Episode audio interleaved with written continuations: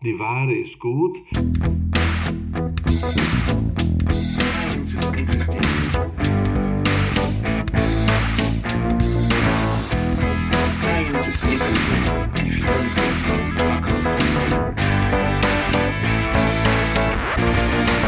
Gleich.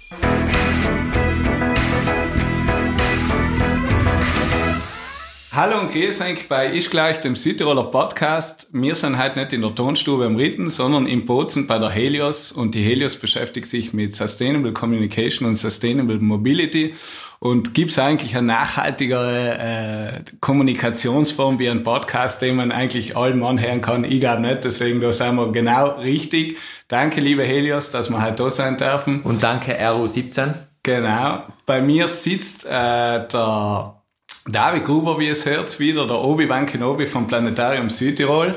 Und äh, ich freue mich, dass natürlich wieder da ist. Hallo, Gesti David. Hallo, Gesti Mark. Hast du mich degradiert vom Luke, vom Luke Skywalker zum Obi-Wan? Ja, jeder macht eine Karriere, nicht? Nimmst ihn in die andere falsche Richtung. Und äh, wir sind total happy, dass äh, neben David natürlich wieder ein Gast bei uns zu Gast ist. Und zwar äh, niemand geringer ist als der Don Paolo Renner. Äh, Don Paolo, hallo, es freut uns wirklich, dass du dir die Zeit genommen hast. Und ich freue mich wirklich, dass ich hergefunden habe, was nicht so leicht war, aber bitte, ein Engel hat mich begleitet und einen Stern geführt. Ne?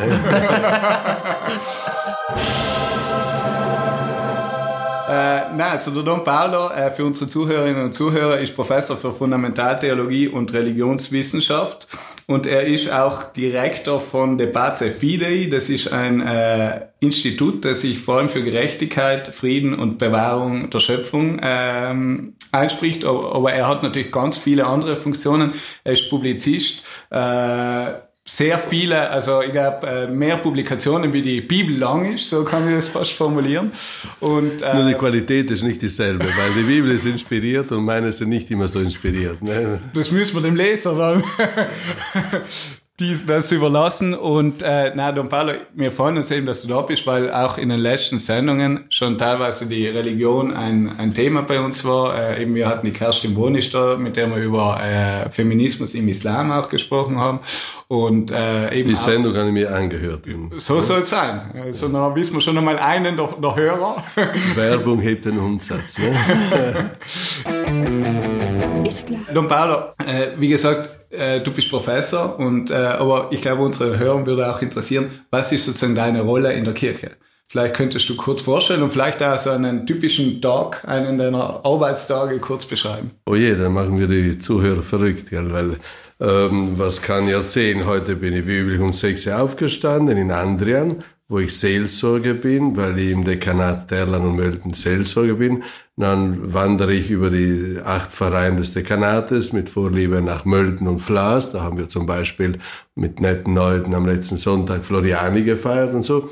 Und dann nach den Gebeten und so weiter äh, bin ich nach Bozen in die Claudiana. Da habe ich fünf Stunden für die Hebammen gehabt. Die muss, müssen Theologiekurse besuchen, weil die sieben Kurse der Claudianer sind an der Katholischen Universität von Rom angeschlossen. Da habe ich das Thema Islam vorgestellt, oh, weil ich einen Kurs anbiete im dritten Jahr unter dem Titel Außereuropäische Kulturen und Religionen, damit sie ein bisschen so manche Deutungsschlüssel haben können, wenn neue, äh, sagen wir, Patienten zu ihnen kommen und so, die neue Vorstellungen haben, andere Kulturen vertreten. Dann bin ich äh, nach Meran, habe ich hab mit meiner Dentalhygienistin in einem chinesischen Restaurant gegessen. Dann bin ich zu der Tagesstätte für Senioren in den alten Thermen in der Otto-Huber-Straße gefahren, mit der Senioren eine Stunde über Maria reden und so. Das ist ein Deutscher und Italiener, das muss man ein bisschen geschickt machen. Äh, dann bin ich her zu der Helios und danach fahre ich Brixen, weil ich morgen in Brixen Vorlesung für die Philosophen habe und so weiter. Wer sich nicht langweilen will, soll Priester werden. Er bekommt sogar eine Dienstwohnung. Er wird regelmäßig bezahlt. Äh, die Firma ist ungefähr 2000 Jahre alt und dürfte weitere Jahrhunderte dauern und so. Und deswegen ist das eine sichere Anstellung. Wir haben zwar keine Gewerkschaft, äh, aber äh, gut, die Leute sind dankbar, dass es noch Priester gibt und man der wehrt sich nicht mehr von den Taufen, von den Begräbnissen natürlich. Die Hochzeiten gehen Gott sei Dank zurück. Na, das sage ich zum Spaß natürlich. Ne? Und das heißt, die Arbeit haben wir immer weniger, aber Taufen lassen sich die Eltern die Kinder gerne und begraben möchte fast jeder von einem Priester werden, nicht von einem anonymen Redner und so. Ne? Äh, wir haben verrückte Tage, verrückte Wochen, aber das macht Spaß. Ich muss sagen, ich empfinde immer mehr, was es heißt, der eigenen Berufung nachzugehen. Ne? Eine Berufung hat auch ein Fotograf oder eine Mutter oder so. Ne? Ich glaube, ich habe meine gefunden und bin deswegen ein glücklicher Priester. Ne? Und ziemlich freelance, weil ich mehr Vorträge habe als Messen und mehr Vorlesungen als Rosenkränze. Aber den Rosenkranz habe ich immer in der Tasche und den bete ich mit Vorliebe äh, auf der Autobahn, ne? weil da auf kann man ein bisschen, ja, ein bisschen entspannt, Also beten und fahren, fahren. erlaubt, oder? Ja, statt fluchen tue ich lieber beten beim Fahren, weil manche würden dich fast zum Fluchen zwingen. Ne? Also wenn ich beim Rosenkranz bin, darf ich nicht fluchen und so muss ich mir ein bisschen halten. Ne?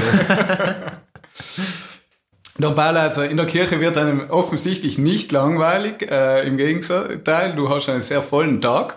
Ähm, die Kirche scheint sich in letzter Zeit aber auch immer mehr sozusagen in die Tagespolitik äh, einzumischen. Äh, gerade in letzter Zeit hat ja auch unser äh, Werter Bischof äh, des Öfteren sich eingebracht, unter anderem, wenn ich an die äh, Diskussion zurückdenke, damals um, äh, um die Präambel im neuen Autonomiestatut, die im Autonomiekonvent besprochen worden ist, wo du ja auch als Experte in Form der 100 dabei warst, oder auch jetzt der Aufruf zu den Wahlen, ähm, Doppelpass nicht zu vergessen. Doppelpass natürlich auch nicht zu vergessen. Ähm, darf die Kirche das oder soll die Kirche das überhaupt? Sie soll unbedingt den Menschen beistehen, wenn es um wichtige Entscheidungen geht. Natürlich darf, es, darf sie nicht die Entscheidungen anstelle der Menschen treffen. Das wäre so falsch. Das wäre die Einmischung. Ne? Äh, Papst Franziskus, unser Turbopapst, definiert das sehr gut in der äh, nachsynodalen äh, Schrift äh, Amoris Letizia, nach der Synode über die Familie, die vor drei Jahren stattgefunden hat. Er schreibt, wir sind dazu berufen, die Gewissen zu bilden, nicht aber zu ersetzen. Das hat die Kirche, die Hierarchie jahrhundertelang getan. Ne? Sie hat den Menschen gesagt, was sie zu denken haben, was sie zu sagen haben, wie sie zu leben haben, wie sie ihr Sexualleben so weiter zu gestalten haben. Der Papst hat das richtig formuliert. Wir müssen die Gewissen bilden, nicht aber äh, die, die Gewissen ersetzen. Ne? Und in diesem Sinne darf und soll die Kirche gewisse Anweisungen geben. Äh, ein Christ darf nicht für eine Partei seine Stimme geben, die sich ausdrücklich als, äh, nach rassistischen Maßstäben richtet. Ne? Das ist gegen das Evangelium. Oder eine Partei, die Menschen ausgrenzt. Oder auch eine Partei, die ähm, im Sinne des Kapitalismus und des Konsumismus für ein äh, Verbrauchen der Ressourcen sich äußert, was wirklich schamlos ist äh, und gegen die Solidarität zu den nächsten Generationen sich ausspricht. Ne? Deswegen muss die Kirche Partei ergreifen. Sie soll irgendwie überparteiisch bleiben. Sie darf nicht sagen, wählt die Partei XYZ, sondern sie soll äh, Hinweise geben, Argumente liefern für eine äh, sachliche Debatte, die nicht emotional die, äh, den Bauch der Menschen anspricht, sondern die, die Köpfe. Ne? Und die Kirche hat da ihre Erfahrung mit den äh, Schulen für soziopolitische Ausbildung. Ich leite zum Beispiel seit 95 diesen Kurs in Bozen den zum Beispiel Leute wie Gigi Spagnoli und andere besucht haben und so. Wir versuchen, den Menschen Bildung zu geben. Äh, zum Beispiel heuer haben wir das Thema, gerade am letzten Samstag fertiggebracht, Pioniere. Menschen, die in Krisezeiten neue Wege erschlossen haben. Weil viele weinen, jammern, klagen in der Krisenzeit und haben aber keine äh, konkrete Vorschläge. Äh, die, die weisen auf keine konkrete alternative Lösung. Das ist natürlich äh, sehr äh, schlimm, sehr kleinkaratig. Wir versuchen Ideen zu verbreiten. Es gab im Oktober in Cagliari die sogenannten Settimane Sociali dei Cattolici Italiani und die haben 5, 400 Best Practice vorgestellt, wie man neue Arbeitsplätze scha äh, schaffen kann, wie man äh, nachhaltig äh, äh, wirtschaften kann und so weiter. Es geschieht sehr viel. Ich glaube, wir sollten vielleicht uns etwas mehr bemühen, äh, das in die Öffentlich Öffentlichkeit zu bringen, was wir alles denken, tun und vorschlagen. Ne? Da sind wir etwas zu, zu schwach. Ne? An äh, Werbung, an, ich sage immer, an Marketing fehlt es bei uns. Ne? Die Ware ist gut, die Ideen sind optimal, die Vorschläge sind fantastisch, nur bringen wir sie nicht an den Mann, weil die Werbeinstrumente und das Marketing ziemlich schwach sind. Mein Eindruck ist das wenigstens. Ne? Soll nicht Kirche und Staat äh, getrennt bleiben? Die, also eben, äh, du hast gesagt, eben die, die Kirche will sich nicht einmischen, weil sie nicht, das ähm, nicht lenken will. Also sie will jetzt nicht, äh, mhm. du sollst jetzt das wählen und so weiter. Aber ist es nicht doch irgendwie eine Beeinflussung ähm, von einer religiösen Seite auf ein auf die Politik beziehungsweise auf die auf die Gesellschaft. Also irgendwo, wenn wenn der Papst das sagt, dann wird es schon stimmen. Also irgendwie so oder wenn es der Bischof sagt, dann wird es so sein. Äh, sollte das nicht eher also ich sehe da diese diese Trennung, diese Leit, dieses laizistische Bild, das eigentlich die Italien aus meiner Sicht sein sollte, finde ich da ein bisschen gefährdet persönlich. Mhm. Äh, Kirche und Staat haben zwei verschiedene Arbeitsbereiche, Einflusssphären sozusagen. Sie müssen aber kooperieren. Jeder Bischof soll zum Beispiel vor seiner Weihe nach Rom zum Staatspräsidenten und äh, Treue zur Konstitution schwören. Das heißt, er ist auch irgendwie ein öffentlicher Beamter. Er muss schauen, dass die Menschen sich an der Verfassung halten, ne? dass die Menschen, dass die Christen auch gute Bürger sein, sind. Ne? Und damit sie gute Bürger sind, äh, bietet die Kirche das christliche Modell an. Ne? Sie sagt, äh, gute Christen sind auch gute Bürger, die zum Beispiel auf Solidarität aus sind, auf nachhaltige Entwicklung und so weiter. Ne? Und äh, man hört viele Stimmen in einer äh, Wahlkampagne. Ne? Man hört auch Weltkonzerne, die ihre Werbung machen, damit man mehr verbraucht, damit man mehr äh, die, Wir die Wirtschaft fördert und so weiter. Und die Kirche hat ihre Sichtweise, sie bringt sie ein, ohne äh, Druck zu üben, aber sie will, und ich glaube, sie hat das Recht, ihre Meinung zu sagen. Ne? Viele äh, äh, melden sich, ne? es gibt viele Stimmen, die mitklingen. Ich glaube, die Stimme der Kirche ist nicht die äh, unbedeutsamste, die es gibt. Ne? Sie hat eine gewisse Erfahrung mit Menschen und so weiter. Und wir tun zum Beispiel auch sehr viel als Kirche äh, die Nöte der Menschen wahrnehmen. Ne? Äh, während die Politiker versuchen, die Stimmen im Sinne der Wahlstimmen äh, zu sammeln, wir hören uns die Stimmen der Menschen an. Und wenn wir hören, dass zum Beispiel, äh, oh, die äh, Arbeitsplätze für alle sind und bei uns gibt es keine Arbeitslosigkeit in Südtirol, das sind scheinheilige Formulierungen, das stimmt nicht. Ne? Und wenn unser guter Arno, den ich im Grunde sehr schätze, am 1. Mai sagt, äh, wir hoffen bald in Südtirol die volle Beschäftigung für alle zu erreichen, das ist äh, äh, nicht zu glauben, weil äh, seit Keynes wissen wir, dass die volle Beschäftigung ein Mythos ist. In keiner Gesellschaft gibt es die volle Beschäftigung. Ne? Don Paolo, weil du Gott scheinheilig sagst, ist es nicht auch scheinheilig dann zum Beispiel, wenn eben der Bischof sagt, heute in einem neuen gegebenen neuen Statut sollte drinstehen eben, äh, Südtirol ist ein Land mit christlichen Wurzeln und nicht eben, dass man sagt, okay, alle Religionen werden, werden beibehalten. Mhm. Ist das noch realitätsgetreu oder eben sollte man da an die Zukunft denken und auch sozusagen den demografischen, Unters äh, den demografischen Wechsel, der in Südtirol stattgefunden hat, auch berücksichtigen? Ja. Äh, gehen wir von dem letzten Punkt aus. Ne? Äh, die Kirche ist eine Instanz, die sehr viel Dialog führt mit anderen Konfessionen und mit anderen Religionen. Ne? Äh, oft sind Priester, Theologen, der Bischof und so die ersten Ansprechpartner für Muslime oder für Christen aus anderen Ländern, aus anderen Konfessionen und so. Ne? Deswegen praktiziert die Kirche diesen Dialog. Aber zum ersten Teil der Frage, äh, die Zukunft kannst du planen, nur wenn du die Vergangenheit kennst. Du kannst wachsen, wenn du stabile Füße hast, wenn du Beine hast und so. Ne? Ohne Beine gibt es kein Wachstum. Ne?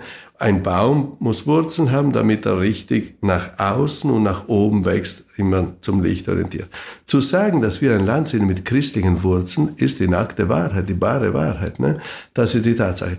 Wenn einer hierher kommt und äh, auf dem Berg äh, das leuchtende Kreuz sieht in der Nacht, da fragt er, was bedeutet das? Man soll imstande sein, das erinnert an gewisse Wurzeln und so weiter. Man will diese Wurzeln nicht allen aufoktroyieren, wenn, denn die Wurzel, wir haben viele Tannen, viele Fichten und relativ wenig Palmen und Ölbäume. Ne? Äh, das sind unsere, äh, das ist, sind unsere Pflanzen. Ne? Wenn neue Bäume kommen, bitte, aber sie sollen wissen, dass hier an sich Tannen, Fichten, Lärchen und so weiter beheimatet sind. Ne? Was nicht die anderen irgendwie entfernen will oder ihnen verbieten will, da Fuß zu fassen, sondern man soll wissen, das ist ein, wenn wir sagen, wir sind eine, äh, ein Land äh, im Gebirge, das ist nicht gelogen. natürlich, wenn in Zukunft die Dolomiten verschwinden werden, so wie die äh, Geologen sagen, ne, in einigen Milliarden Jahren werden die Dolomiten verschwinden, da wird es zur Vergangenheit gehören. Aber ich kann nicht sagen, die Dolomiten sind immer Berge gewesen. Nein, sie waren unter dem Meer. Das ist die geschichtliche Dimension, die man nicht vergessen darf, damit man weiterbauen kann. Genau, aber eben in diesem Sinne wäre es vielleicht dann auch interessant gewesen, wenn man gesagt hat, okay, die christlichen Wurzeln sind da, aber ja. man, man macht sozusagen symbolisch auch dann im Statut eine Öffnung an andere Religionen. Also das sehe ich ein bisschen als verpasste Chance, dass man da mhm. auch die Kirche eben, genau wie du sagst, nachdem ja eh viel Dialog stattfindet, dass man da ja. nicht ein bisschen in diese Richtung ja. geöffnet hat, gerade wenn man eben an ein Statut denkt, das ja vielleicht dann auch für, für Jahrzehnte Jahrzehnte oder Jahrhunderte dann vielleicht wieder Genau. Und das wurde bei der Synode angesprochen, die vor genau. zwei Jahren zu Ende gegangen ist, dass man eben offen sein, Dialog praktizieren soll, Kontakte vermehren soll. Und ich bin einer der Kontaktpersonen schlechthin, vor allem mit der islamischen Welt, aber nicht nur mit den fernöstlichen und so. Ne? Mhm. Ohne weiteres. Aber eben, die Zukunft baut man, wenn man die Vergangenheit nicht leugnet und nicht vergisst. Hm? Äh, wir sind oft dazu geneigt, die Vergangenheit zu vergessen. Zum Beispiel wir äh, sind etwas gestört durch die Migrationswellen, die unser Land äh, irgendwie betreffen. Ne? Äh, und haben vergessen, dass wir auch äh, Schwabenkinder gehabt haben in einer nicht fernen Vergangenheit, dass unsere Eltern oder Großeltern in die Schweiz und nach Österreich im, im, im Winter äh, ausgewandert sind zum Arbeiten, dass wir, mein Vater zum Beispiel hat in Ruffach studiert, weil seine Mutter war eine Optantin. Ne? Die ganze Frage der Option ist nie aufgearbeitet worden. Ne? Und wenn man vergisst, dass wir bis vor 60, 70 Jahren ein armes Land waren, könnte man vergessen, diese Möglichkeit auch in der Zukunft zu sehen. Werden wir immer ein, reiches Land sein? Nicht unbedingt. Werden wir immer ein äh, naturgebundenes, ein äh, grünes Land sein, wenn man mit diesem Rhythmus weiterbaut? Nicht. Und wenn die Touristen die Ruhe das Grüne, die Erholung äh, suchen, da werden wir bald nicht mehr imstande sein, das anzubieten, wenn wir alles bebauen. Ne? Wenn man gewisse Gebiete anschaut, wo man so viele Hotels gebaut hat, damit sich die Touristen in der Ruhe, in der grünen Oase wohlfühlen. Da ist kein äh, Gras mehr zu sehen. Ne? Deswegen äh, muss man ein bisschen kritisch denken und eben die, sich an die Wurzeln besinnen, damit man eine sinnvolle Zukunft gestaltet. Ne? Wir sind nicht ein Land, was mit Massentourismus arbeiten kann. Ne? Wir sehen, wie Massentourismus gewisse Gegenden halb verwüstet hat. Ne? Wir müssen äh, Widerstand leisten und sagen, na, lieber etwas weniger als zu viel, ne? weil sonst geht unser, unsere Ressourcen, unsere landschaftlichen Ressourcen verloren.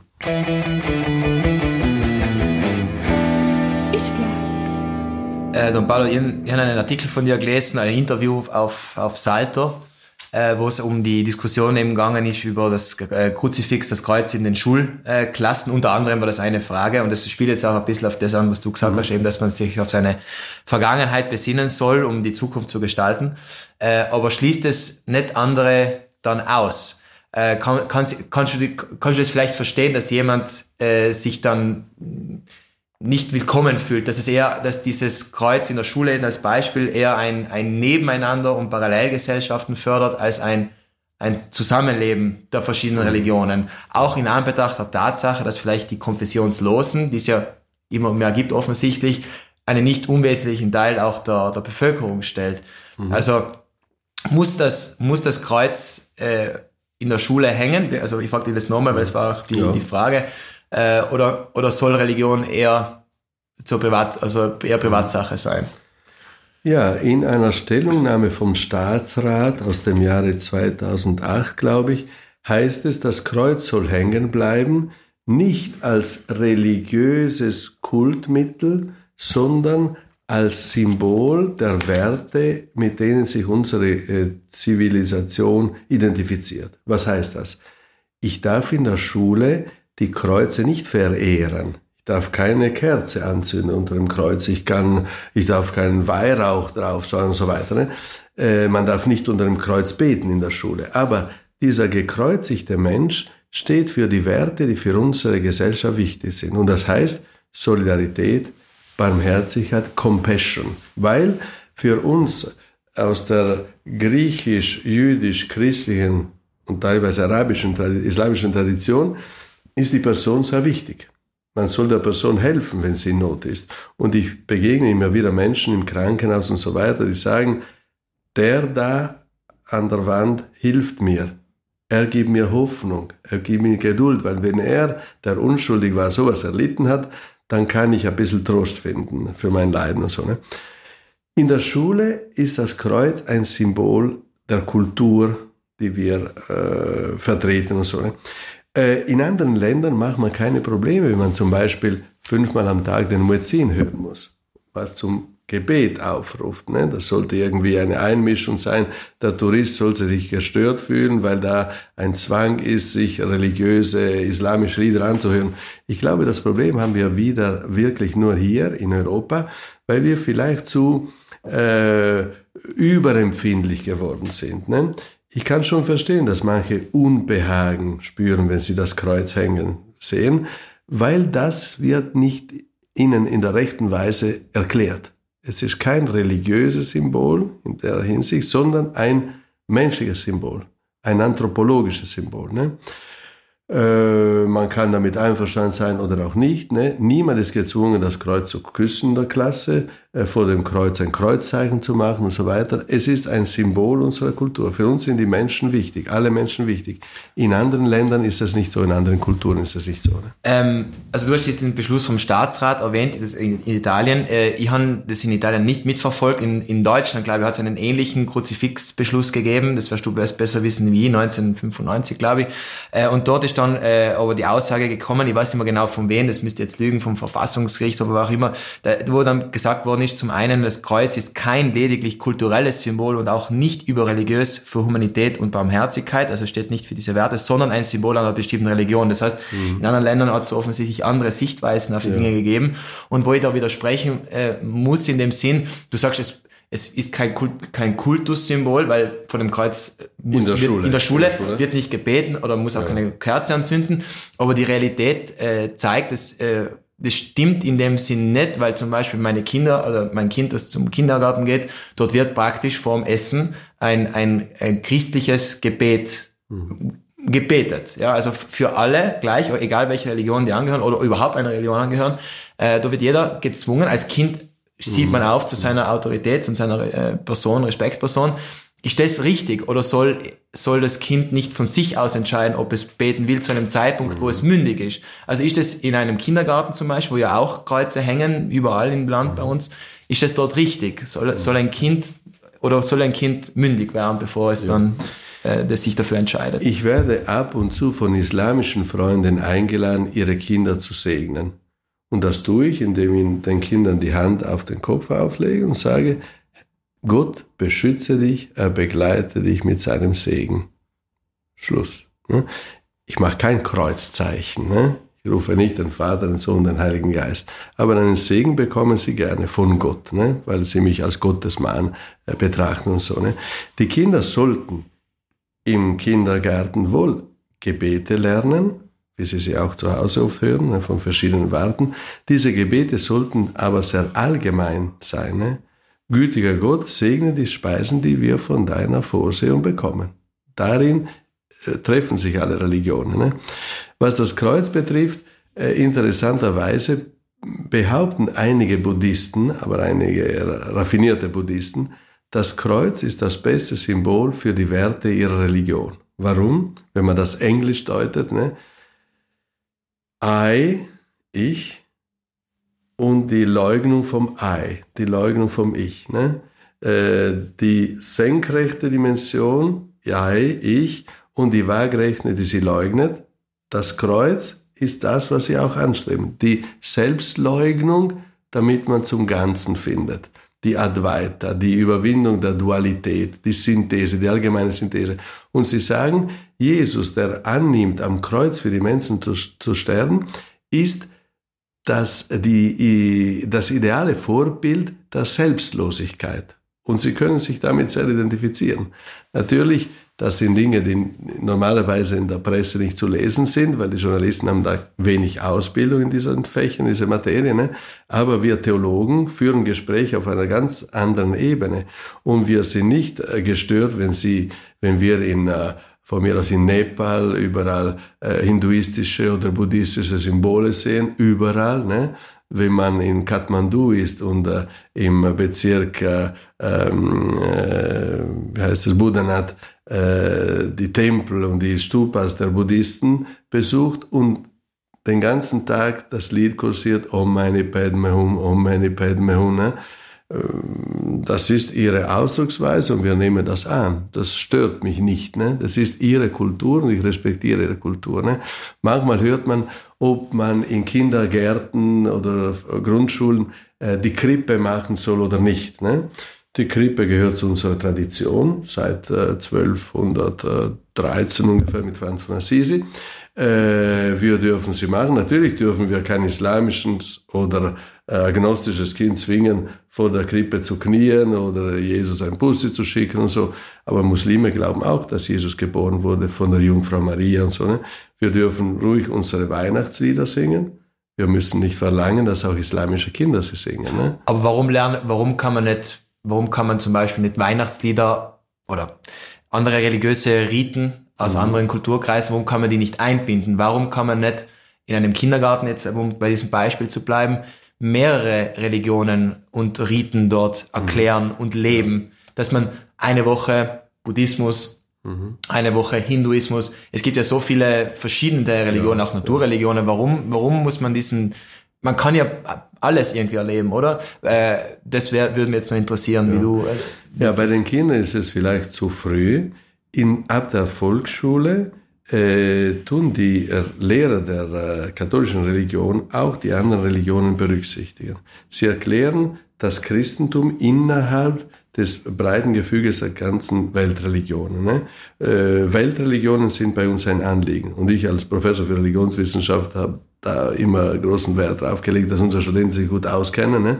und dass unsere Studenten imstande sind, chronologisch zu sagen, äh, die Hinduisten gab es lange vor uns äh, und die Buddhisten auch, inzwischen entstehen die, die Juden und so weiter, wir entstehen um das Jahr Null und dann kommt der Islam und so. Es wird alles kontextuell dargestellt, es werden die Riten, die Lehren, äh, die großen Gestalten der verschiedenen Religionen geschildert und so, dass unsere äh, Jugendlichen lernen, das Christentum nicht als ein als einen erratischen Stein zu sehen, als etwas, was in sich abgekapselt und abgeschlossen ist, sondern äh, ich sage immer, die Religionen äh, besch beschenken und äh, beeinflussen sich gegenseitig. Ne? Die haben eine lange Wechselwirkung, eine, lang, eine lange Geschichte der Wechselwirkung. Ne? Und deswegen ist es immer mehr interreligiös, was wir tun. Ne? Besser gesagt, wir leben in einer multikulturellen und multireligiösen Gesellschaft. Man muss jetzt den Schritt wagen zur Interkulturalität und zur Interreligiosität, weil die große Frage heutzutage ist nicht so sehr die Beachtung oder Befolgung der Gebote einer einzelnen Religion, sondern die Spiritualität. Wie pflegen wir die Spiritualität in einer so materialistisch eingestellten Welt? Heutzutage meinen die meisten, äh, wenn du etwas hast, bist du jemand. Hm? Hast nix, bist nix. Hm? Aber das ist eine sehr äh, teuflische Illusion, ne? weil äh, das Haben ersetzt das Sein nicht, Erich Fromm. Ne? Sein oder haben, haben oder sein. Ne? Das ist das große Dilemma des Menschen. Und alle Religionen bemühen sich um mehr Spiritualität und nicht nur um die Einhaltung von bestimmten Geboten, Riten, Traditionen. Ne? Don Paolo, bevor wir vielleicht in die Wertedebatte in der Gesellschaft kommen oder in Werte in der Wissenschaft vielleicht, würde ich jetzt nur ganz kurz fragen, ähm, Kruzifix in der Klasse äh, ist okay. Ähm, Kopftuch in der Öffentlichkeit? Ich hätte keine Probleme.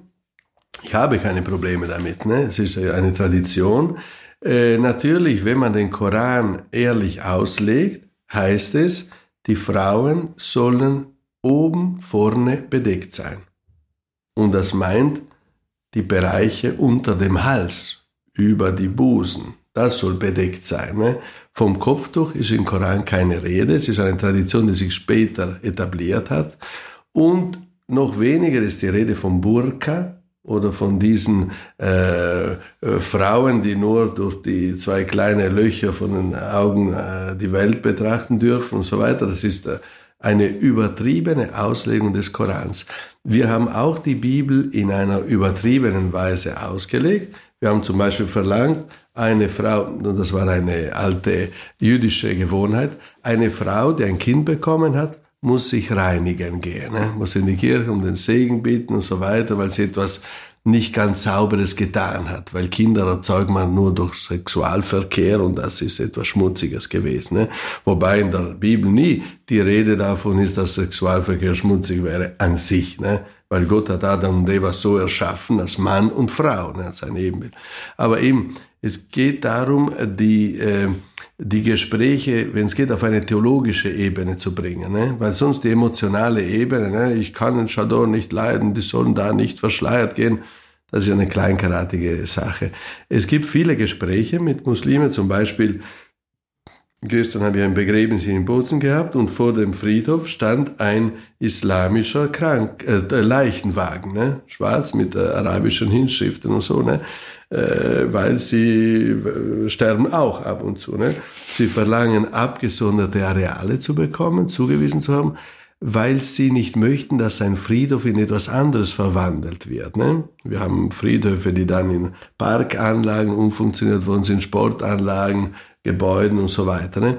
Äh, für sie wäre das eine ähm, äh, Entsakralisierung, das wäre ein Sakrileg für sie. Ne? Und deswegen soll man garantieren, diese Bereiche werden auf ewig Friedhof bleiben. Sie haben verlangt, nach ihrem Brauch nackt in einem Leintuch begraben zu werden in die Erde. Und das haben natürlich unsere Sanitätsbehörden äh, zurückgewiesen, weil man muss in einem metallenen Sarg äh, eingesperrt werden und so weiter und einen hölzernen Sarg und so. Und sie haben sich adaptieren müssen. Ne? Gewisse Werte müssen von allen geteilt werden, gewisse Sicherheitsvorschriften müssen eingehalten werden. Muslime dürfen zu Eid al-Korban, wo sie des Opfers des Abrahams und des Ismail gedenken, dürfen Schafe opfern. Das ist bei ihnen die Gewohnheit, Schafe, Böcke oder sowas. Ne? Nur dürfen sie es nicht mehr zu Hause in der Badewanne tun, sondern am Schlachthof, wo garantiert wird, dass diese äh, Tiere mit einer scharfen Klinge äh, geschlachtet werden und nicht mit einem Schuss oder sowas, damit das Blut fließen kann, äh, was nicht im Fleische bleiben soll. Es ist eine Frage der gegenseitigen Begegnung. Man macht, man macht Schritte zueinander hin und das ist sehr wichtig. Ist klar. Nun, Paolo, vielleicht als Thema eben äh, Werte in der Wissenschaft. Also ich habe äh, ein Paper gefunden auf Nature, äh, wo äh, Forscher eben äh, unter sich, also die haben ein Sample gemacht, äh, wo sie äh, verschiedene Forscher befragt haben, ob sie an Gott glauben. Und das sind zwar relativ alte Zahlen, also eine, eine Studie ist schon 1914 rausgekommen und eben die letzte jetzt 1998. Und äh, da ist eben rausgekommen, amerikanische Forscher, dass äh, nur 7% der Wissenschaftler an Gott glauben und 72% nicht. Das ist natürlich eine sehr, sehr hohe Nummer, äh, sehr, sehr hohe Anzahl. Und ich würde dich gerne fragen, erstens, warum glaubst du das gerade, also es waren in diesem Fall Naturwissenschaftler, Biologen und äh, Physiker vor allem, warum diese wahrscheinlich eher nicht an Gott glauben? Und zweitens, ist es ein Problem für die Wissenschaft, wenn äh, die Forscher eben nicht mehr an Gott glauben oder nicht an Gott glauben. Ich muss dazu sagen, diese Zahlen sind relativ konstant, weil auch schon 1914 waren 27 Prozent, die äh, nur an Gott geglaubt haben und 52 Prozent nicht. Also unter Forschern scheint es äh, schon relativ lang so mhm. zu sein, dass eine grundsätzliche äh, ja, ein Nichtglauben äh, vorhanden ist. Der gute Albert Einstein hat einmal formuliert, ein Forscher muss gläubig sein. Er muss glauben, dass sein Forschen, dass sein Suchen irgendwo hinführt. Ne? Das ist auch eine Form von Glauben. Ne? Und äh, deswegen würde ich sagen, äh, viele Wissenschaftler glauben nicht an Gott, sie glauben aber an das, was man äh, mit Big Bang bezeichnet. Ne? Niemand hat je die Ereignisse, die sich vor 13, 14 Milliarden Jahre ergeben haben, verfilmt oder dokumentiert. Es ist eine Vermutung, es ist eine Hypothese, es ist etwas an, was viele, die meisten Wissenschaftler glauben, obwohl die Datierungen sehr stark auseinandergehen und so. Äh, sie glauben, dass ein Big Bang, eine große Explosion stattgefunden hat, dass sich seitdem, ungefähr 14 Milliarden Jahre, äh, dieser äh, Nadelspitze expandiert und das All sich ständig expandiert. Sie können das nicht beweisen, sie glauben daran. Deswegen sind äh, Wissenschaftler äh, gläubige Menschen. Sie glauben an etwas, nicht an Gott, sondern an diese Dinge. Und ich frage immer, was gab es vor dem Big Bang? Was ist da explodiert? Wie ist das zustande gekommen, was das explodiert ist? Und die Wissenschaftler sagen, wir fangen dort an, wo wir äh, gewisse Anhaltspunkte haben. Wir Theologen erlauben uns auch das Unerforschte zu eruieren, zu wagen Hypothesen auf, aufzustellen. Ne? Ich glaube, der gute ähm, Ludwig Wittgenstein, der hat einmal in seinem Traktatus Logico-Philosophicus formuliert, ähm, es gibt das Unaussprechbare, und über das, worüber man nicht sprechen kann, sollte man schweigen. Hm? Wir Theologen reden viel zu viel über Gott. Man sollte über Gott schweigen. In dem Punkt sind sich alle Mystiker der Religionen einig. Über Gott sollte man am liebsten schweigen, weil Gott ist das große, heilige Geheimnis, das alles umfasst, das alles trägt, das niemand äh, packen kann und sagen, ich hans, ich hans äh, erklärt, ich hans gelöst, weil Gott, wenn es ihn gibt, und ich glaube daran, aber wenn es ihn gibt, ich kann das nicht beweisen, wenn es ihn gibt, dann ist er das große Geheimnis und nicht nur ein Problem. Weil Probleme kann ich anpacken, studieren, äh, bearbeiten und im Fall auch lösen, aber das Geheimnis kann ich nicht lösen. Das Geheimnis kann ich nicht lüften. Ne? Und in diesem Sinne gibt es sehr viele äh, Glaubenswahrheiten auch in der Wissenschaft. Neulich, gestern, äh, hat ein äh, wichtiges Organismus äh, Stellung bezogen äh, gegen die Homöopathie. Sie haben gesagt, die Homöopathie erreicht nichts mehr als die Placebo-Wirkung. Ne? Obwohl viele bereit wären, für die Homöopathie ins Feuer zu gehen. Ne? Sie sagen, das ist eine bewiesene Tatsache. Bisher sind noch keine Beweise geliefert worden. Manche haben von der kalten Schmelzung gesprochen. Manche haben gewisse Daten gefälscht, um einen Nobelpreis zu äh, gewinnen und so. Ne?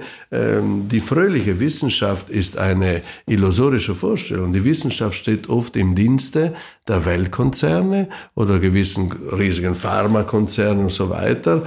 Ähm, und deswegen ist nicht alles so sauber, dass man sagt, der Glaube hat mit dunklen Dingen zu tun und die Wissenschaft hebt die Fackel und das Licht der Erkenntnis. Die Wissenschaft tut auch oft in der Dunkelheit suchen und äh, weiß nicht ganz genau, was sie finden wird. Also Don Paulo als Astrophysiker muss ich natürlich jetzt mal kurz einhacken. Ne? Ja, logisch. also äh, du, du verwendest das Wort, ähm, äh, die Wissenschaftler glauben. Und äh, das ist eigentlich ein, ein, ähm, ein, ein, eine Fehlbezeichnung, das Wort Glauben, weil Wissenschaftler glauben grundsätzlich äh, nichts. Also in der in der, in der pursten Form der, der Erkenntnistheorie äh, Wissenschaftler äh, Schlussfolgern. Das heißt, du hast das Beispiel gebracht eben von diesem Big Bang, obwohl niemand den Big Bang jemals gefilmt hat, glauben die Wissenschaftler, dass es den gibt, ohne die Beweise zu haben. Äh, das stimmt in dem Sinn nicht, weil äh, bis noch Einstein selbst hat geglaubt, dass geglaubt, vermutet, dass das Weltall ähm, ewig sei, Steady State, also es verändert sich nicht, es bleibt immer das, also das Weltall war ewig und wird es ewig geben, es verändert sich nicht. Und weil er dann aber mit Beweisen konfrontiert wurde, die ihm darauf hingewiesen haben, Moment, das Weltall dehnt sich aus, aber wenn es heute größer ist als gestern, dann war es vorgestern noch kleiner als gestern, mhm. ja.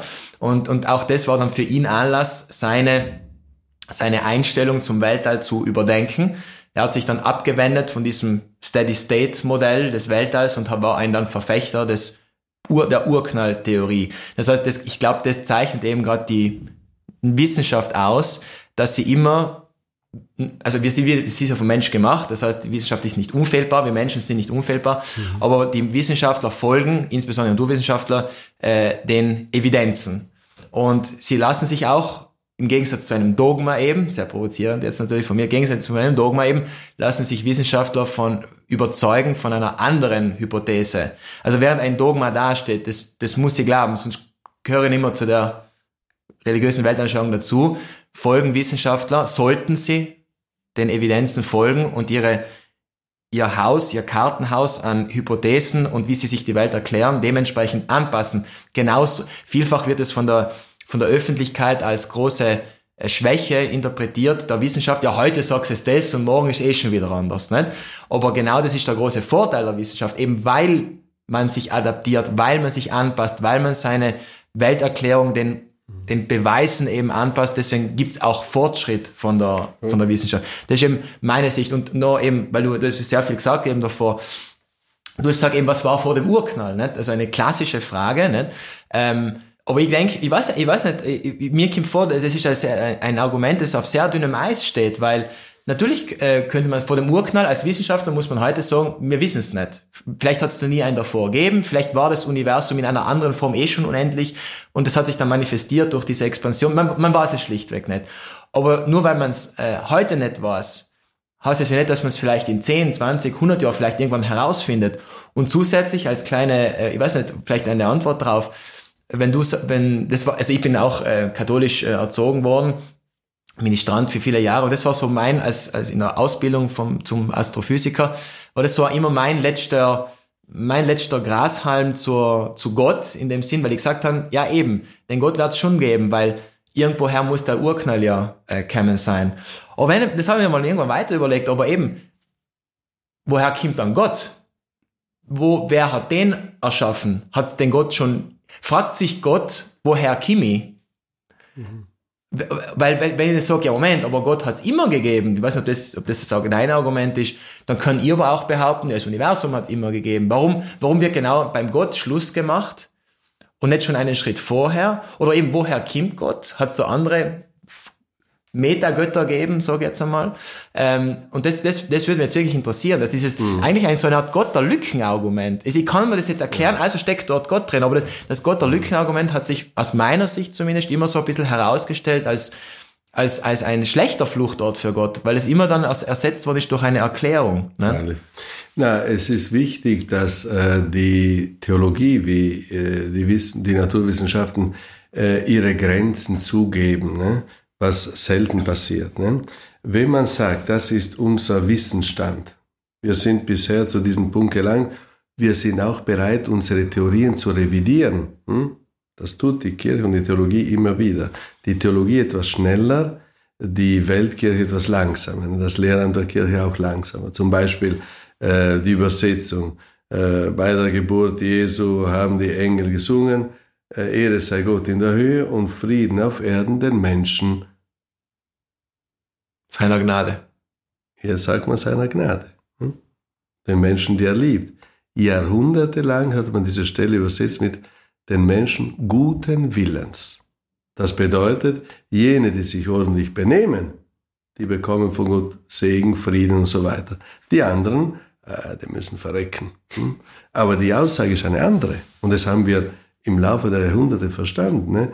Die richtige Übersetzung heißt, und Frieden den Menschen, die er liebt, den Geliebten, den Wohlgewollten, nicht den Menschen guten Willen, sondern den Wohlgewollten. Und wir sind dabei, unsere Theologie entsprechend zu ändern. Ne? In der Wissenschaft hat man oft den Eindruck, bei der Naturwissenschaft und so weiter, dass gewisse Aussagen fast einen dogmatischen Charakter haben. Und das wirkt verblüffend für die Leute, weil dann kommt die Dementierung, dann kommt eine andere Theorie. Man sollte klar unterscheiden zwischen Theorien und Gesetzen. Ne? Äh, für uns sind die Dogmen so etwas wie die Gesetze für die Wissenschaft, weil zum Beispiel die Gravitationskraft ist inzwischen bewiesen zu Genüge. Ne? Es, es gibt immer wieder Änderungen. Ne? In meiner Studienzeit äh, war die Rede von einer Gravitationskonstante. Jetzt ist man drauf gekommen, die Konstante ist keine Konstante, sondern sie ändert sich und so weiter. Äh, und da muss man korrigieren. Es gibt Aussagen in der Umgangssprache, die falsch sind, objektiv. Die Sonne steht um 6.35 Uhr auf. Sonne steht nicht auf. Ne? Das wissen wir, aber es wird die alte Sprache verwendet im Wissen, dass sie falsch ist und so. Und manchmal führt eine gewisse oberflächliche äh, Kommunikation die Menschen in die Irre. Ich mache ein Beispiel aus der, gerade weil du davor von Theorien gesprochen hast und so, ne? Äh, die Evolution. Hm? Dass es eine Evolution gegeben hat unter den Lebewesen, das ist eindeutig. Und das erste äh, Zeugnis dafür ist die Bibel. Gott hat die Welt stufenweise erschaffen. Ne?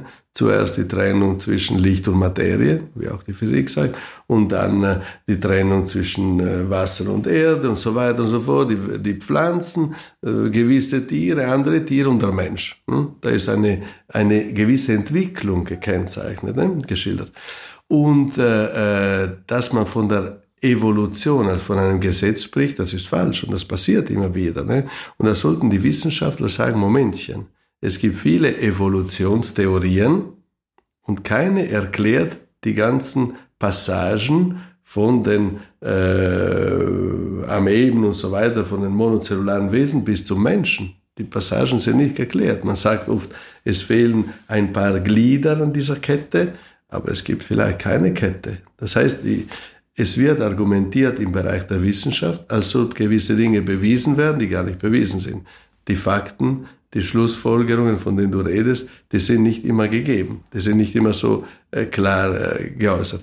Dass ein äh, Gottesbild nicht gut ist, was nur die Lücken füllen äh, möchte, da bin ich völlig einverstanden. Ne? Es war die Rede von den Wissenschaften, von der Spannung zwischen theologischem Wissen und äh, ähm, den, äh, den äh, Theorien der Naturwissenschaften. Deswegen habe ich das Argument so angepackt. Sagen wir, ne? äh, für mich ist der beste Beweis der Existenz Gottes äh, Jesus und seine ganze Geschichte, seine ganze Art und Weise, das Evangelium zu verkünden, mit Menschen umzugehen.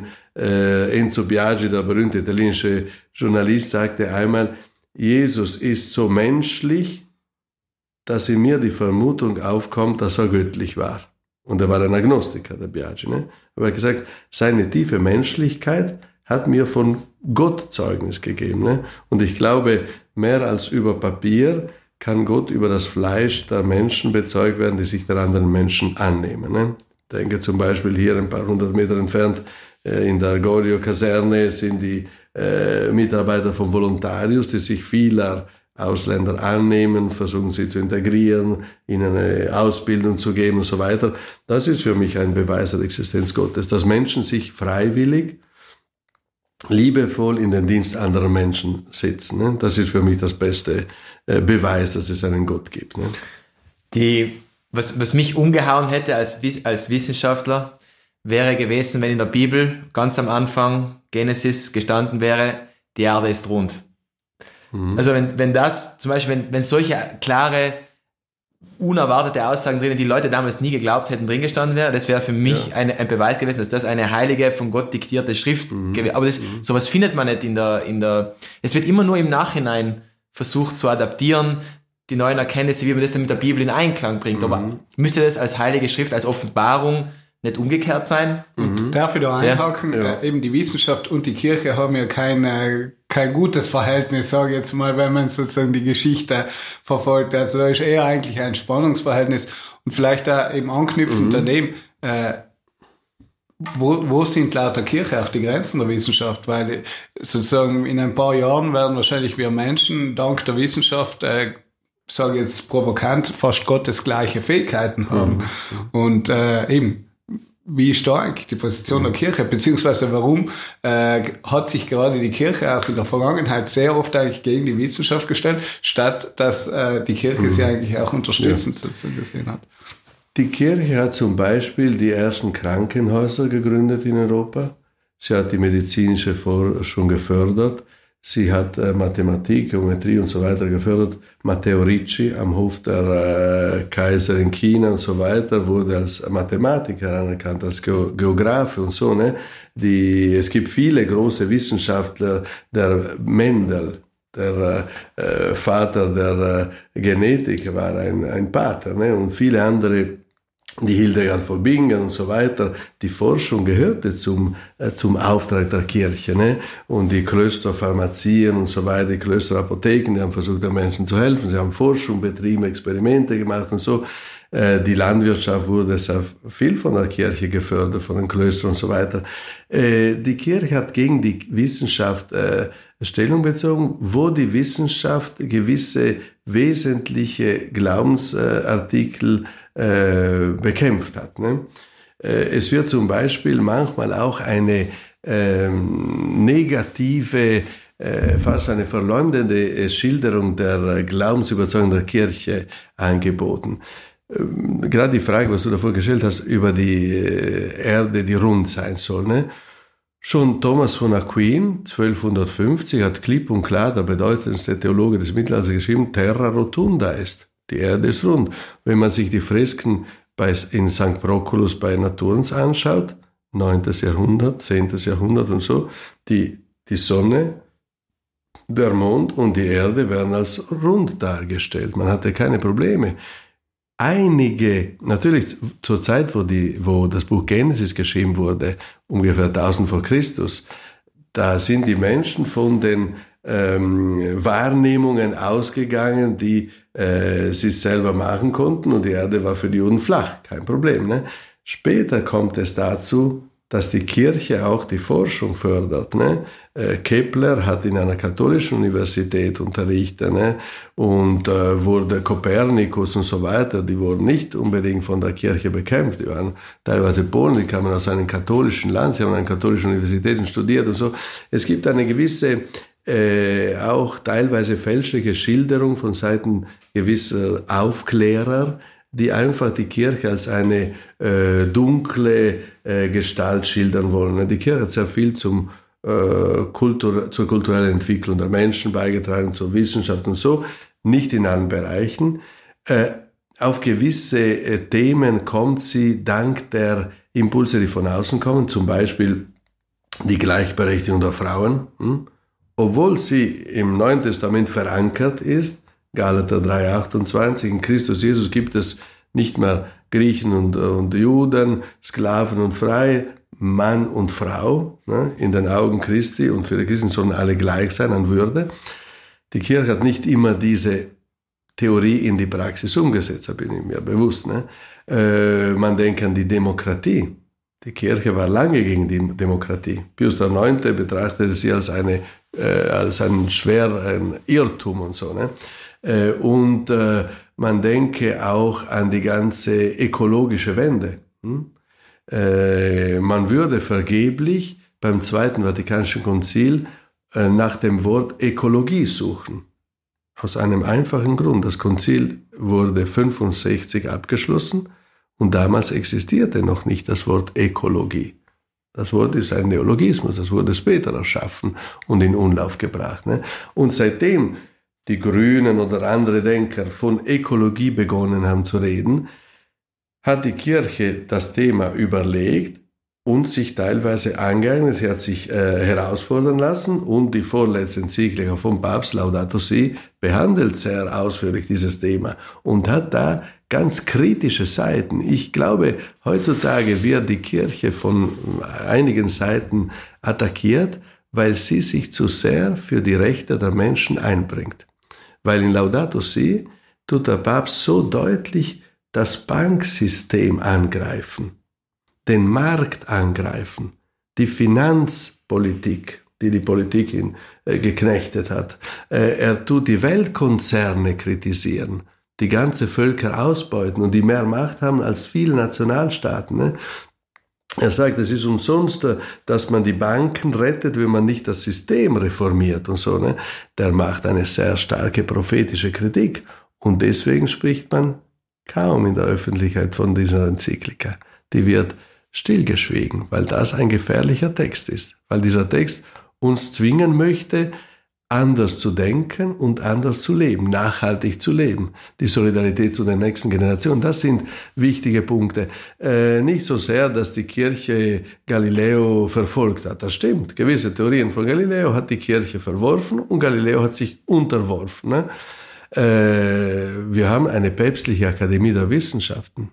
Da gibt es hochkaratige äh, Tagungen. Wir haben die Specola Vaticana die hat äh, große Forschung. Guy Consolmagno, der Direktor, war bei uns im Planetarium. Ja, Pater Cohen davor. Ja, genau, ne? Cohen, genau. Äh, und äh, die, die Investition auf den Mount Graham in Amerika, wo sie auf einem Berg, was für die Indianer heilig sind, mitbeteiligt sind am, an einem riesigen Teleskop und so. Ne? Die Indianer waren dagegen, der Vatikan hat gesagt, man soll der Forschung keine Grenzen setzen und hat mitgebaut auf dem Mount Graham, einem großen Teleskop und so. Deswegen ist die Kirche in der Forschung engagiert.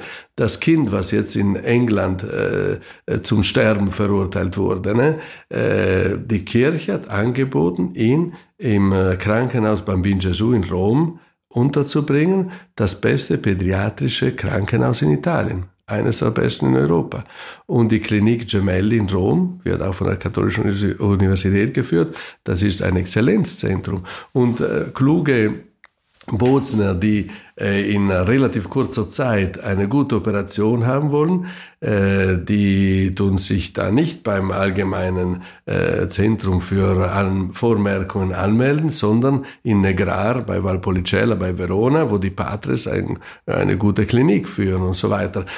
Und auch in Bozen ziehen viele vor, in die Marienklinik untergebracht zu werden als ins Krankenhaus, weil da das Personal anders geschult ist, weil da gewisse Instrumente sind und, und Maschinen, die äh, in den öffentlichen äh, Krankenhäusern nicht so updated sind. Ne? Deswegen ist es ein, ein äh, ähm, würde ich sagen, ein klaroskurales Bild. Ne? Es gibt Lichter und äh, finstere Seiten, das gebe ich problemlos zu. Ne? Ist klar. Ähm, die, du hast davor gesprochen, das würde mich jetzt äh, interessieren, von eben vom, wir wissen der Priestermangel, ein großes äh, Thema. Viele Menschen wenden sich ab von der, von der Kirche, äh, aber sie suchen ja offensichtlich trotzdem irgendwo nach Spiritualität.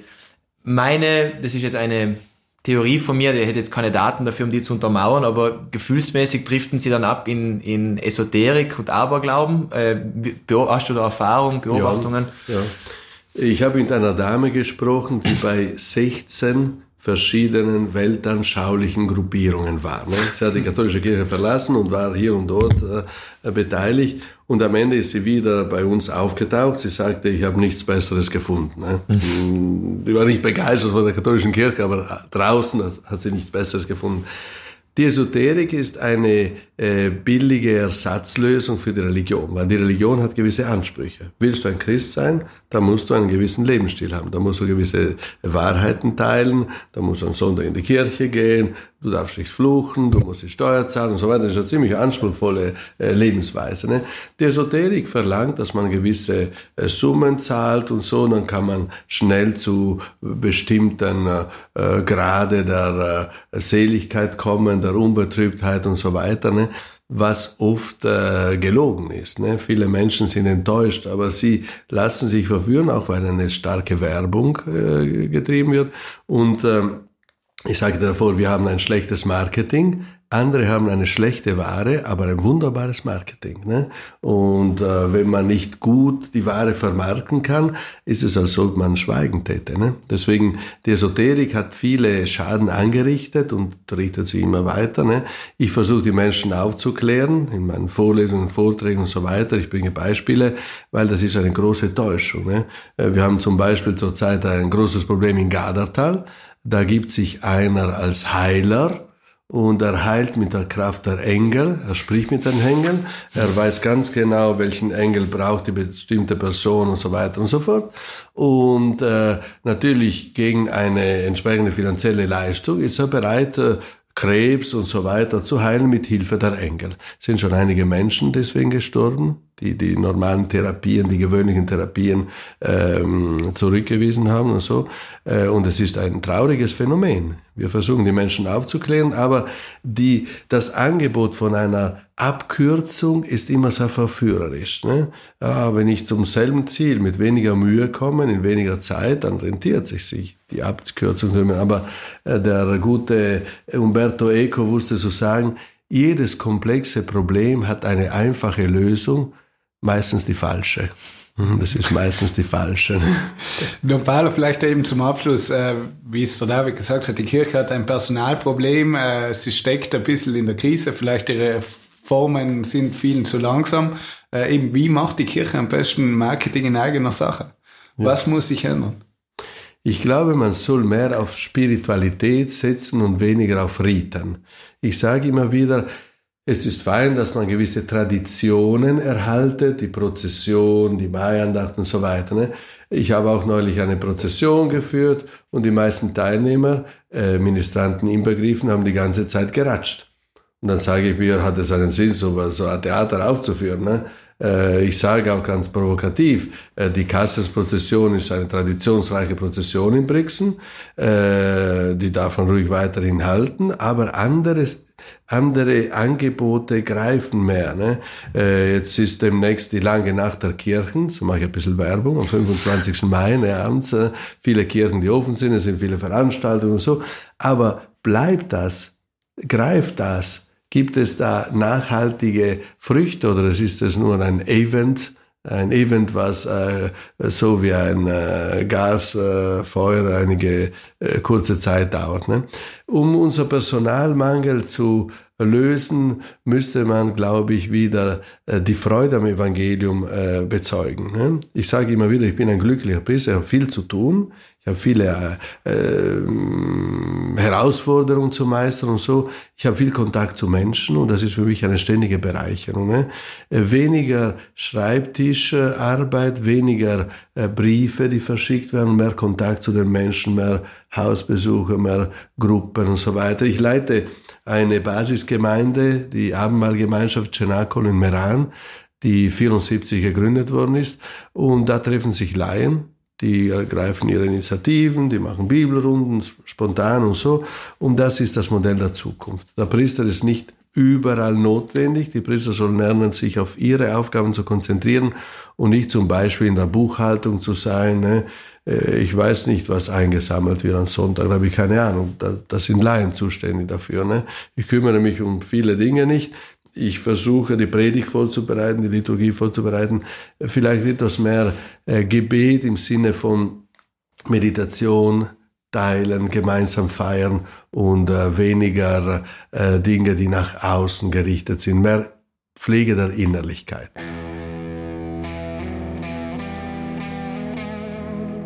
Ist klar. Don Paolo, letzte, letzte Frage, und zwar, äh, oder halt für mich letzte Frage zumindest. Die Du kennst sicher natürlich äh, das Matthäus-Evangelium mit dem Stern von Bethlehem. Und die Astronomen haben sich ja seit äh, jeher schon Gedanken darüber gemacht, ob es dieses Phänomen wirklich gegeben hat. Und ich glaube, die Kirchenexegese sagt, äh, das ist nur eine, ein Symbol, oder? Genau.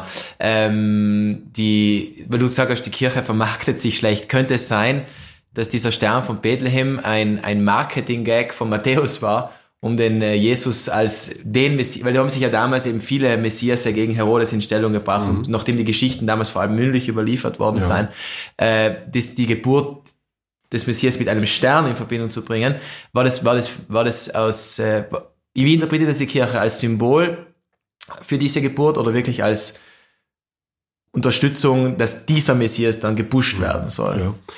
Ähm, Matthäus erzählt, dass die drei Weisen, die drei Astrologen aus dem Osten gekommen sind. Hm? Sie sind dem Stern gefolgt, aber als sie das Kind sahen, äh, äh, erfuhren sie eine, eine tiefe Freude, eine große Freude und knieten vor dem Kind nieder. Und dann sind sie zurückgekehrt, ohne mehr auf den Stern zu schauen. Hm? Das heißt, es ist der Untergang der Astrologie. Hm? Äh, und äh, ein neuer Stern ist aufgegangen, Jesus. Jesus gibt uns Orientierung. Das war die Botschaft des Matthäus. Ne? Und, ähm, äh, und das ist ein schönes Bild, glaube ich, ne? weil wir brauchen Bilder. Und somit, glaube ich, soll die Kirche in Zukunft das hat der Don Tonino Bello, der ehemalige Bischof von Molfetta, der Papst war in seiner Stadt vor einer Woche um ihn zu würdigen, weil er vor 25 Jahren verstorben ist. Der Don Tonino Bell hat immer wieder gesagt, die Kirche sollte absehen von den Zeichen der Macht und wieder die Macht der Zeichen entdecken. Hm? Und zum Beispiel, dass man das Brot bricht in der Messe, dass alle davon essen dürfen, hat eine starke symbolische Bedeutung. Dass man sich ein Friedenszeichen gibt bei der Messe, hat eine enorme symbolische Bedeutung. Ne? Dass man sich gemeinsam als eine Gemeinschaft äh, äh, erklärt, die äh, der Bekehrung bedarf, ne? der Bußakt und so weiter, dass man gemeinsam singt. Das hat auch eine befreiende symbolische Bedeutung. Deswegen weniger auf die Symbole der Macht setzen und mehr auf die Macht der Symbole. Deswegen möchte ich keine Karabinieri mehr sehen, wenn man ähm, zu frohen Leichnam mit dem Allerheiligsten durch das Dorf zieht und so, ne? Äh, und mehr Bedeutung für die Zeichen, die die Kirche von Jesus bekommen hat. Ich gleich. So, das Gespräch mit Don Paolo war jetzt so interessant, dass wir jetzt ein bisschen schneller machen, dass wir in unserer Sendezeit ein bisschen bleiben.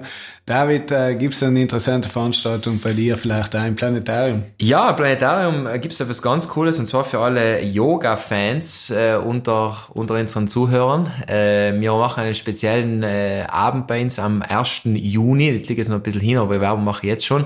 Das beginnt mit einer kurzen äh, Vorführung im Planetarium, so ein bisschen über, über den Kosmos. Und dann gibt's äh, 75 Minuten Yoga bei uns vor dem Planetarium auf dem Dorfplatz, wenn das Wetter schön ist, und sonst bei uns im Vereinshaus in Gummer.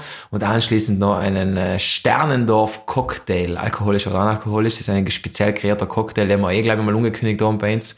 Äh, das also kann ich jedem empfehlen. Äh, und der Don Paulo hat eh gesagt, am 25. Mai die lange Nacht der Kirchen, die werden wir jetzt da nochmal wiederholen. Und von mir war's das, Marc. Hast du noch etwas? Ja, ich habe etwas, was zwar noch länger aus ist, aber ich meine, das muss ich fast ankündigen. äh, es ist nämlich letzte Woche äh, sind, äh, ist der Termin für die Landtagswahlen festgelegt worden. der 21. Oktober und ich glaube, das kann man nicht oft genug sagen. Bitte geht's alle Das kann wählen. sagen kann, er Ja, hat's nicht gewusst. Wir sind ärger wie die Kirche. Nein, äh, eben, nein, also er ist offiziell festgelegt worden, 21. Oktober und äh, ja, bitte ganz dick schon einmal im Kalender ankreuzen. Ich gleich. Äh, kurz und schmerzlos, ja, ich habe einen Social Media Tipp, weil David, heute ist ja der 9. Mai, wo wir aufnehmen und äh, das ist der Europatag. Es gibt ja zwei Europatage, einer ist am 5. Mai, einer am 9. Mai, also heute ist der Europatag des Europäischen Parlaments. Das ist der offizielle äh, Europatag, ist der andere ist vom äh, Council of Europe. Auf jeden Fall äh, haben da natürlich ganz viele Politiker und Politikwissenschaftler natürlich irgendwas zu diesem Tag gepostet. Äh, ganz viele natürlich pro-europäische Slogans, andere gegen äh, Slogans gegen die Europäische Union. Also es hat alles gegeben. Aber äh, ganz witzig habe ich gefunden, äh, jemand hat einen äh, European Joke äh, gepostet und vielleicht kennen den schon ein paar. Äh, der passt übrigens auch ganz gut in, das, in die Sendung, nachdem wir noch Paulo da haben. Äh, nämlich, wie würde das europäische Paradies ausschauen? Und ich zitiere jetzt, das europäische Paradies würde wie folgt ausschauen. You are invited to an official lunch. You are welcomed by an Englishman. Food is prepared by a Frenchman. And an Italian puts you in the mood. And everything is organized by a German. Also das ist, so schaut das Paradies aus. Und wie schaut jetzt die europäische Hölle aus? You are invited to an official lunch. You are welcomed by a Frenchman. Food is prepared by an Englishman. German puts you in the mood. But don't worry, everything is organized by an Italian. Deswegen, das ist, glaube ich, Dieses Stereotypisch, ja. ja, genau, aber der richtige Witz für den Europatag und äh, eben, ich glaube, Humor verbindet ja und deswegen passt das ganz gut. Ich gleich. Ja, Marco, da sind wir schon beim allerletzten Segment. Äh, traditionsgemäß, auch hier, ich mache es ganz kurz, eben weil die Sendung so lange gedauert hat. Der logische Trugschluss der Woche. Und zwar ist es das äh, Argument from Authority, also das äh, Autoritätsargument. Das passt halt, glaube ich, ganz gut dazu, alles, was der Don Paulo gesagt hat. Also einem Argument äh, muss man nicht zwangsläufig glauben, weil es von einer Autorität ausgesprochen wurde. Sei es jetzt einer kirchlichen Autorität, äh, sei es von Gott unter Anführungszeichen oder sei es von einem Experten. Also nur weil es ein Experte oder eine Autorität sagt, heißt es noch lange nicht, dass es zwingend richtig ist. Das ist also das sogenannte Autoritätsargument oder auf Latein Argumentum ad verecundiam, wenn das äh, wäre unter die Lateiner für unter unsere Hörer, nicht für die Lateiner. Äh, Das war's auch schon. Äh, Danke, ganz schnell David. und äh, schmerzlos. und schmerzlos war das jetzt.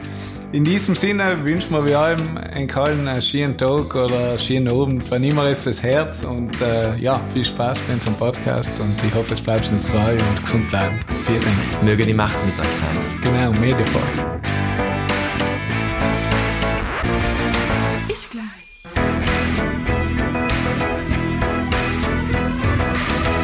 Jungs, wir sind fertig.